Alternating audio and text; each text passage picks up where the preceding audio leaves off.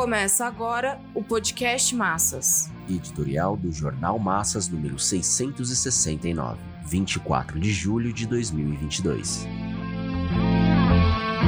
Cinco meses de guerra na Ucrânia. Se a classe operária e os demais trabalhadores não se levantarem, não haverá uma solução progressiva.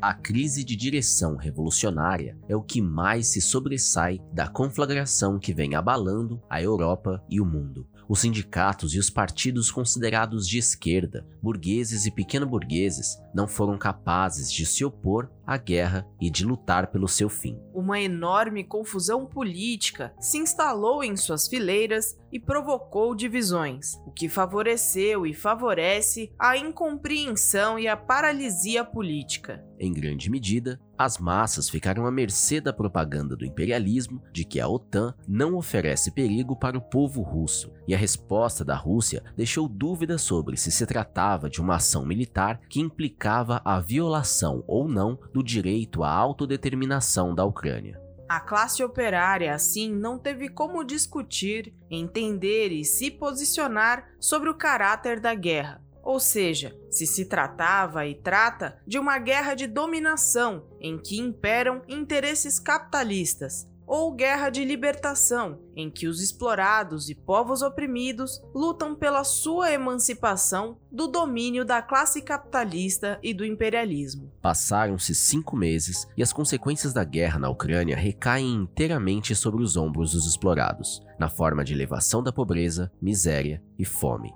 sem que as direções sindicais e partidos de esquerda que se reivindicam no socialismo se colocassem pela defesa da vida das massas e pelo fim da guerra. A elevação da inflação e do custo de vida, o fortalecimento das tendências recessivas da economia mundial e impulso à destruição de postos de trabalho resultam em maior barbárie social. Está absolutamente claro que a guerra na Ucrânia em si não gestou a crise econômica mundial e a barbárie social. Ao contrário, a decomposição do capitalismo envelhecido que resiste em ceder lugar à sociedade sem classes, o comunismo, é que engendra as guerras e potencia a barbárie estrutural da época imperialista. Mas é imperativo reconhecer se as forças da reação imperialista estão se deparando com a resistência do proletariado ou se tem o campo livre para sua marcha destrutiva. Não há como desconsiderar que a decomposição burocrática e revisionista do internacionalismo marxista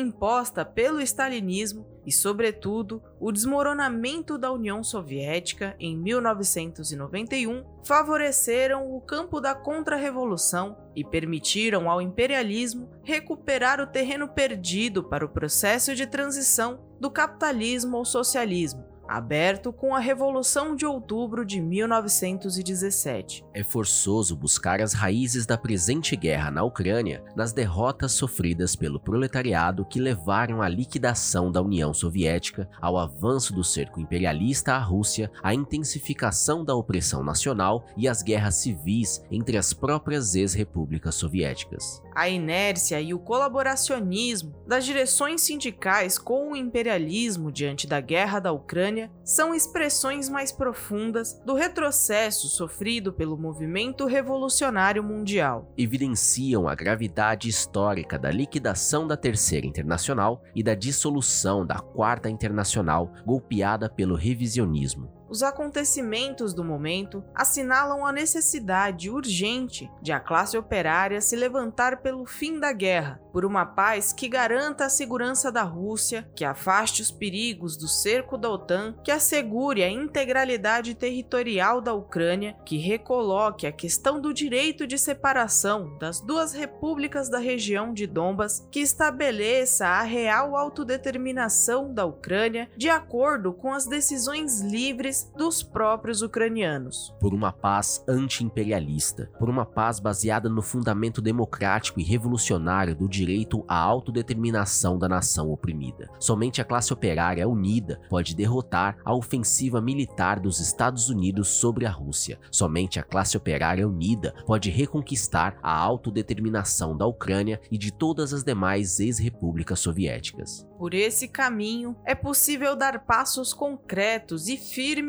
na recuperação das conquistas revolucionárias do proletariado que ergueu a União das Repúblicas Socialistas Soviéticas e combater as guerras de dominação com as guerras de emancipação. Ao completar cinco meses de guerra, assistimos à ampliação e escalada militar do imperialismo. Da cúpula da OTAN de Madrid, Biden saltou ao Oriente Médio para negociar com a monarquia saudita a aliança militar concebida por Trump que incluiu o Estado sionista de Israel contra o Irã e a Síria. A Alemanha se prepara para fortalecer o armamentismo. O Japão participou da cúpula de Madrid, comprometendo-se com a escalada militar na Ásia. A Rússia e a China foram explicitamente indicadas como objetivo militar da OTAN. É nesse marco que a vanguarda com consciência de classe tem pela frente a difícil tarefa de reerguer o Partido Mundial da Revolução Socialista a Quarta Internacional. Uma política marxista-leninista trotskista diante do confronto militar na Ucrânia e uma firme campanha internacional pelo fim da guerra são fundamentais para potenciar o Comitê de Enlace pela Reconstrução da Quarta Internacional.